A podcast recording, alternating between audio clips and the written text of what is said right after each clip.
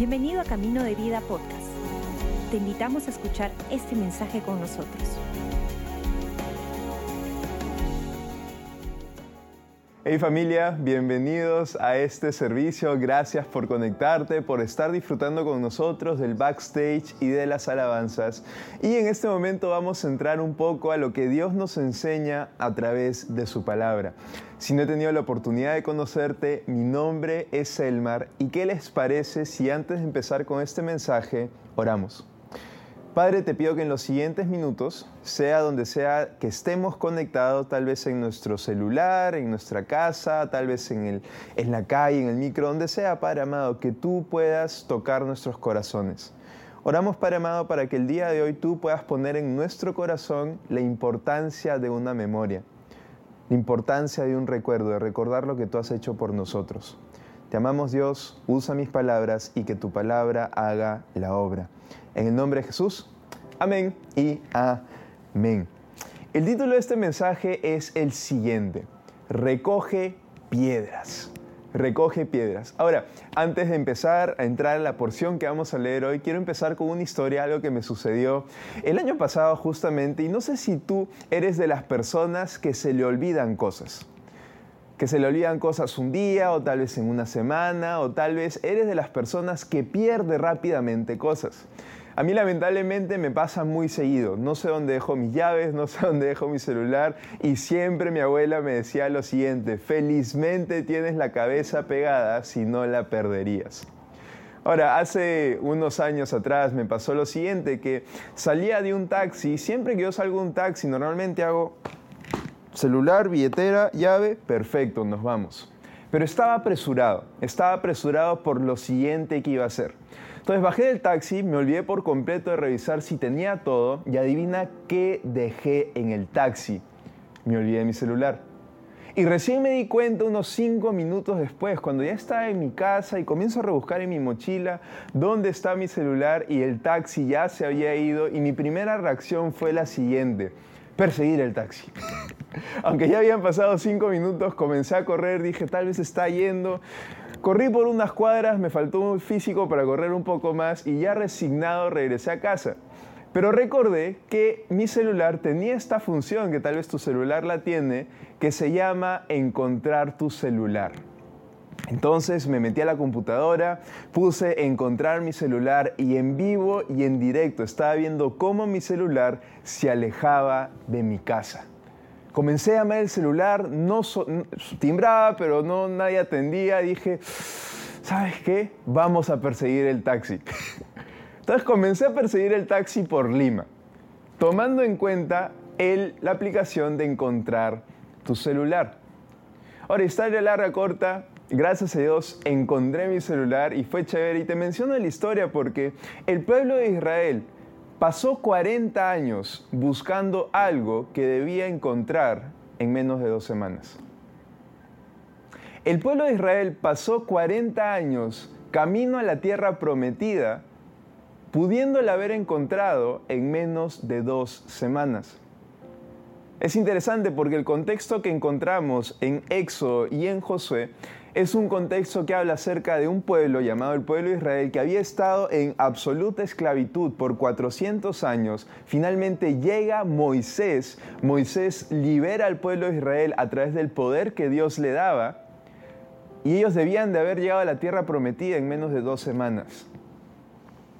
Pero tardaron 40 años. ¿Qué estás esperando?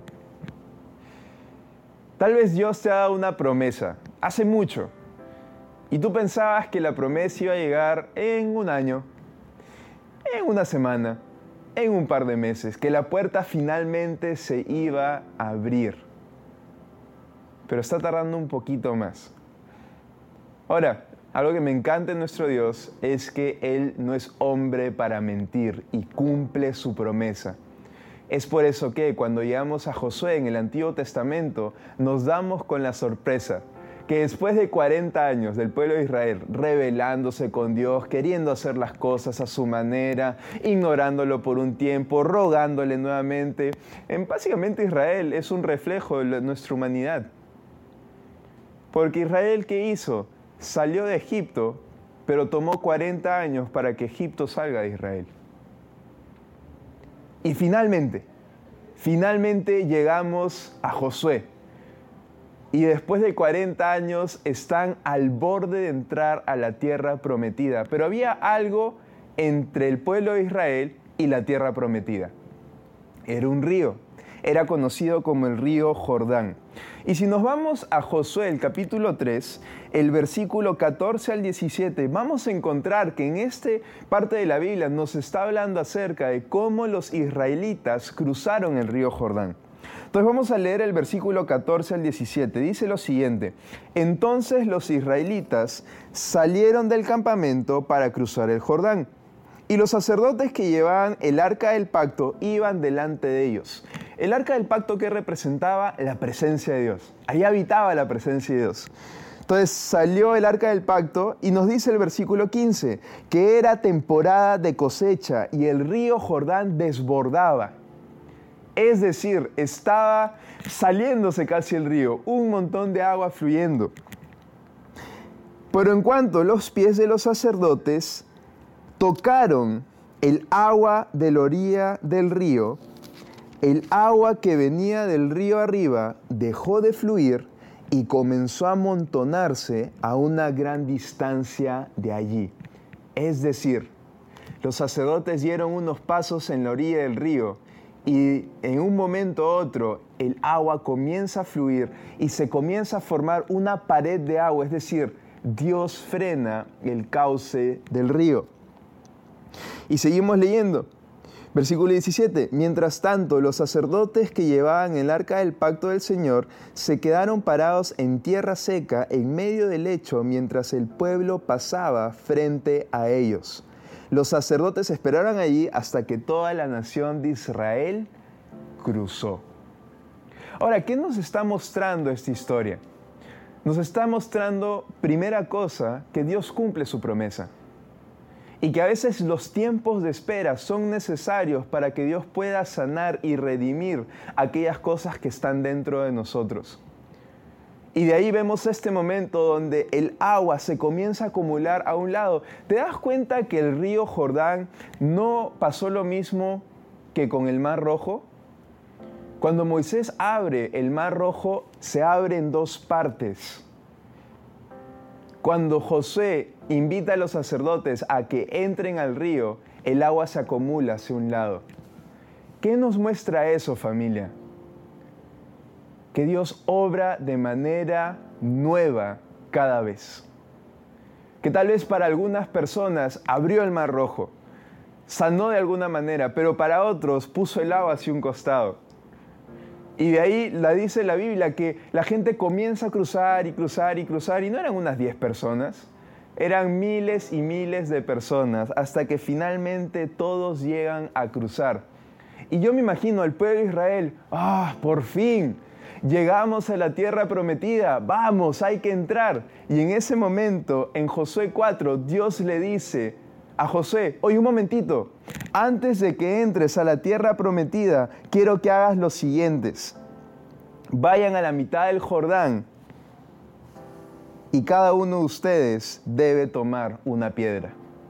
Básicamente Dios le dice, oye, recoge piedras. Yo me imagino a José como que mirando, y, ¿y por qué? Y en el versículo 6 dice, las usaremos para levantar un monumento conmemorativo en el futuro, y sus hijos se preguntarán, ¿qué significan estas piedras?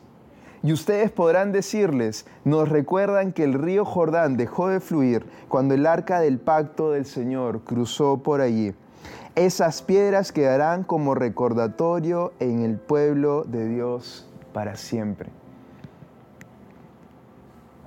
¿Sabes qué es interesante?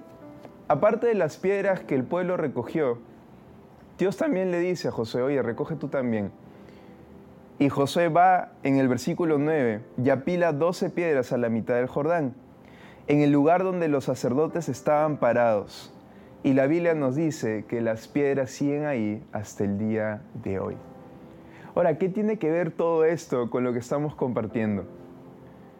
Quiero, iglesia, que te des cuenta que antes que el pueblo de Dios entrara a la promesa que Dios les había dado, Dios se tomó una pausa y les dijo, oye, pausa. ¿Por qué? Porque algo que he hecho en este momento, que es permitir que tú cruces, no quiero que te olvides. Si en este momento tu casa se incendia, ¿qué sería lo primero que entrarías a recoger? Tal vez tus ahorros, tal vez algunas alhajas, algunas joyas, tal vez tu televisor. ¿Qué sería lo primero? Yo estaba pensando en esta pregunta y me di cuenta que lo primero que yo sacaría de mi casa, aparte de mi familia, ¿no? una vez que mi familia salga, pero lo primero que yo sacaría de mi casa si está en medio de un incendio serían mis piedras. Ah, mis piedras. Sí, serían estos cuadernos. Porque cuando ya a la iglesia escuché la siguiente frase, si no lo escribes, no existe. ¿No te ha pasado que planeas tu semana en tu mente y llega el martes y te olvidas que tenías que hacer martes? si no lo escribes, no existe. Yo recuerdo que en el 2013 llegué a la iglesia y me dijeron, oye, tengo un lugar donde apuntar lo que Dios te está enseñando. Y un lugar también para poner tus pensamientos y lo que estás atravesando. Y todos estos cuadernos de aquí están desde el 2013 hasta el 2022. Y son mis piedras. ¿Por qué? ¿Qué función cumple? Cumple lo que dice Josué 4:21. Entonces Josué le dijo a los israelitas, en el futuro sus hijos se preguntarán, ¿qué significan estas piedras? Y ustedes podrán decirles, aquí es donde los israelitas cruzaron el río Jordán. Familia, ¿cuáles son tus piedras? Porque la importancia de ella es, es que en algún momento tú podrás decirle a tu familia, oye, vamos a 2013, cuando empezaste tu relación con Dios. ¿Te acuerdas lo vacío que te sentías? Oye, mejor vamos a 2015, cuando sentías que no podías conectar con ninguna persona, que no había amigos para ti. ¿Recuerdas que Dios te rodeó de amigos? Oye, ¿por qué no ir a 2019? Cuando tu mamá atravesó cáncer. ¿Recuerdas la falta de paz que sentías y la paz que Dios trajo? ¿Recuerdas que Dios sanó? Oye, ¿por qué no vamos a 2020? Una pandemia. ¿Durará una semana? ¿Durará un mes? ¿Durará un año? Y sigues aquí porque Dios te trajo hasta aquí. Familia, recoge piedras. Dios ha hecho cosas en tu vida y el error que muchas veces cometemos es no apuntarlas, no recordarlas, pasarlas como, ah, qué bonito lo que me pasó, pero ya me olvidé recoge piedras. Entonces, algo práctico que quiero animarte a que hagas en el futuro. Y ahora, te soy honesto, no escribo todos los días, me encantaría, pero sé que tengo un lugar donde escribir lo que Dios está haciendo y esta es la estructura que estoy utilizando. Josué nos muestra en esta historia lo siguiente, que en Dios hay promesas cumplidas. Entonces, la siguiente vez que quieras escribir, no sepas, oye, ¿por dónde empiezo? ¿Qué hago? Escribe la palabra promesa. Y debajo de esa palabra promesa, escribe la siguiente pregunta. Hoy día, ¿qué promesas Dios tiene para mí? Hoy día, ¿qué promesas Dios tiene para mí? Para el pueblo de Israel, la promesa era la tierra prometida. En tu caso, ¿qué es? Dios te promete sanidad. Dios te promete paz. Dios te promete que no te vas a sentir abandonado. Dios te promete perdón. Entonces, en el lugar que escojas en tu cuaderno, escribe promesa. ¿Qué promesa Dios tiene hoy para mí? La segunda palabra, memoria. Y la pregunta es, ¿por qué memoria estoy agradecido hoy? ¿Por qué memoria con Dios estás agradecido hoy? Yo estoy agradecido que Dios cuidó a mi familia durante pandemia. Yo estoy agradecido que Dios me está dando la fortaleza para seguir dando un paso. Yo estoy agradecido que Dios sanó a mi mamá. Yo estoy agradecido que encontré propósito e identidad en Él. ¿Por qué memoria estás agradecido hoy? Y la tercera palabra, sueños. ¿Por qué sueño voy a tener la fe de creerle a Dios en el futuro? ¿Por cuáles sueños estoy creyéndole a Dios para el futuro? ¿Sabes qué es algo chévere? Si tú, de vez en cuando, fácil, un día a la semana, tres días a la semana, comienzas a tomar este hábito de recordar las promesas que Dios tiene para tu vida, de agradecer por las memorias que Él te ha dado y de creer por los sueños que Él ha puesto en tu corazón, vas a poder hacer lo mismo que el pueblo de Israel hizo en José 4. Ahora, tal vez estás aquí conectado por la primera vez y este mensaje ha tocado tu corazón porque apunta a la persona de Jesús, apunta al Dios que hace de nuestros imposibles algo posible. Y tal vez nunca has dado la invitación a que Él entre a tu corazón o a tener una relación con Él porque pensabas que aquellos que se llaman cristianos son aquellos que tienen la vida resuelta y perfecta. Y no hay mentira más grande que esa. Aquellos que se llaman cristianos son aquellos que han decidido seguir a Jesús. Aquellos que han decidido seguir a Cristo. Y para hacer eso no necesitas hacer un balance entre tus obras buenas y lo que has hecho mal. Para hacer eso lo único que necesitas hacer es darle el espacio. ¿Cómo lo hacemos? Con una oración. Sencilla, entonces quiero invitarte a que si todavía no estás escuchando por la primera, tercera, segunda vez, pero no has invitado a Jesús a tu corazón, puedas cerrar tus ojos ahí donde estás para no distraerte, para que no te desconcentres y en voz alta puedas repetir conmigo esta oración. Oremos.